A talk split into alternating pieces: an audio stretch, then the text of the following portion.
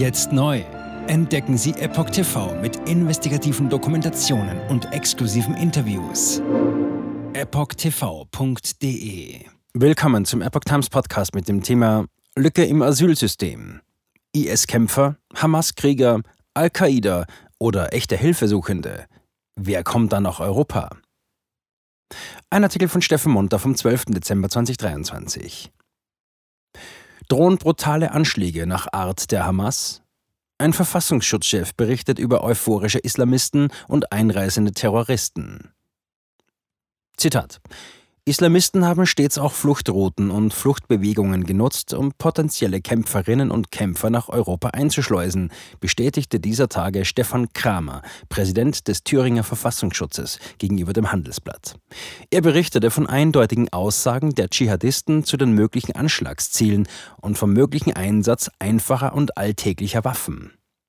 Nun sprach der ehemalige Generalsekretär des Zentralrats der Juden in Deutschland in einem Interview noch einmal über die in Deutschland drohende Gefahr, die er als sehr hoch, sogar deutlich höher, Zitat, als wir es früher erlebt haben, einschätzt. Laut Kramer hänge das natürlich mit dem bestialischen Überfall der Hamas auf Israel am 7. Oktober zusammen.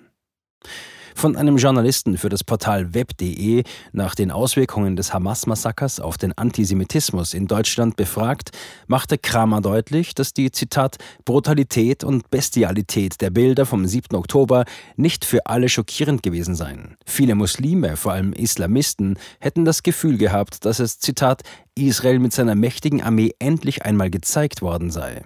Es sei bei einigen gar ein Hochgefühl des Glücks aufgestiegen, weiß Kramer zu berichten. Die Sicherheitsbehörden sind sich dieser Vorgänge bewusst. Man mache sich Sorgen, so Kramer. Der Thüringer Verfassungsschutzpräsident bescheinigt Europa und auch Deutschland ein ohnehin schon großes islamistisches Potenzial. Nun komme diese persönliche Emotionalisierung hinzu, bis hin zur Euphorie. Es besteht offenbar die dringende Gefahr von Trittbrettfahrern. Kramer teilte dem Journalisten dazu seine Sicht und Erkenntnis mit. Zitat: Nicht wenige Islamisten denken sich gerade, das, was die Hamas gemacht hat, will ich jetzt auch tun. Zitat Ende. Bitte, tut uns nichts. Kramer sprach von einer Art Appeasement in der deutschen Politik. Man habe auf Exekutivmaßnahmen verzichtet, Zitat, in der Hoffnung, dass man sich unausgesprochen arrangiert. Wir tun euch nichts, dann tut ihr uns nichts, so der Staatsschützer. Die Folge dieser Politik war jedoch, dass die Bundesrepublik, Zitat, zu einer Art Rückzugsraum, einem mutmaßlichen Erholungsgebiet für diese Gruppen geworden sei. Eine wirkliche Garantie für Ruhe habe es aber nie gegeben. Einreisende Terroristen auf Migrationspfaden. Schließlich ging Kramer nochmals auf die Gefahr von einreisenden Terroristen unter dem Vorwand der Migration ein.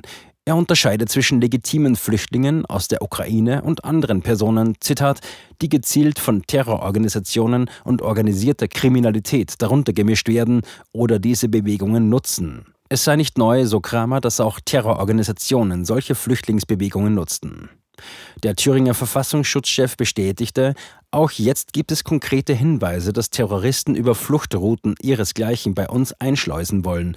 Er bat jedoch um Verständnis, dass er darauf nicht weiter eingehen könne. Gefährliche Lücke im Asylsystem. Kramer erinnerte daran, dass er schon früher Kontrollen und die Registrierung der Migranten an den Grenzen gefordert habe, nicht erst, wenn sie bereits in Deutschland eingereist sind. Dieser Gefahr spielt eine gefährliche Lücke in den deutschen Abläufen in die Hände, wie die Epoch Times im September im Gespräch mit einem Bundespolizeisprecher erfuhr. Wenn die illegal eingereisten Migranten einmal die Grenze passiert und die Formalitäten der Bundespolizei durchlaufen haben, geht die Reise nämlich direkt ins Landesinnere weiter. Ein Zugticket wird mit Ziel einer Erstaufnahmeeinrichtung ausgestellt. An dieser Stelle endet der rechtliche und auch personell machbare Verantwortungsbereich der Bundespolizei. Anschließend sind die Leute sich selbst überlassen. Man hofft natürlich, dass sie sich umgehend und gehorsam zur Erstaufnahme begeben. Wie viele der an der Grenze aufgegriffenen Migranten schließlich in der Erstaufnahme ankommen, weiß keiner, kontrolliert auch keiner. Der Sprecher bestätigte die Vermutung als Tatsache. Es gebe keinen diesbezüglichen Datenabgleich zwischen der Bundespolizei und dem BAMF. Personen könnten theoretisch jederzeit im Bundesgebiet verschwinden, aus diesen oder jenen Gründen. Auffallen würde das erst, wenn eine registrierte Person mit ihren Fingerabdrücken beispielsweise bei einer Straftat geschnappt werde, so der Bundespolizeisprecher. Jetzt sieben Tage den vollen Zugang zu spannenden Diskussionen wie dieser zur Transgender-Ideologie und ihre Folgen sowie vielen anderen heißen Themen sichern. Darunter auch das preisgekrönte Doku-Drama Gender Transformation, die Impfdoku Die verborgene Krise oder den Enthüllungsfilm Der Schattenstaat über die woke ESG-Agenda, die zu einer schönen neuen Welt der sozialen Gerechtigkeit führen soll. EpochTV.de Transgender. Wird als sehr cool dargestellt durch die Medien, durch TikTok, Reddit, Tumblr, Instagram, Facebook, Twitter, durch ihre Spiele in den Filmen. Warum tun sie das alle gleichzeitig? Ich war 15 Jahre lang Lehrerin an einer öffentlichen Schule. Unsere öffentlichen Schulen haben sich verändert. Vor fünf Jahren gab es keine Schüler, die sich als nicht-binär identifizierten. Wir wussten noch nicht einmal, was genderfluid war. Wenn ich mit einer Person darüber sprechen würde, warum sie glaubt, im falschen Körper zu sein, meine Zulassung wäre in Gefahr. Ich sagte der Therapeutin, ich könnte vielleicht transgender sein, wüsste es nicht genau und bräuchte Hilfe. Er bestätigte mich sofort. Sie bestätigte sofort, dass ich eine Transgender-Frau bin. Diesen Kindern werden gleich nach der ersten Sitzung Pubertätsblocker verschrieben oder sie werden einfach durch die Operationen gejagt. Und dann habe ich mich schlecht gefühlt, müde und erschöpft. Ich fühlte, meine Mutter sagte, ich war kreidebleich. In fast allen Lebensbereichen meines Lebens war ich einfach nicht mehr funktionstüchtig. Ich erfuhr, dass ich nur noch zwei Wochen zu leben hatte. Meine Tochter hatte Schmerzen. Sie weinte, konnte nicht schlafen, sich nicht konzentrieren, nachdem sie diese Hormone einnahm. Die Behauptung, dass Pubertätsblocker reversibel sind, ist eine Lüge. Sie hemmen tatsächlich die Entwicklung.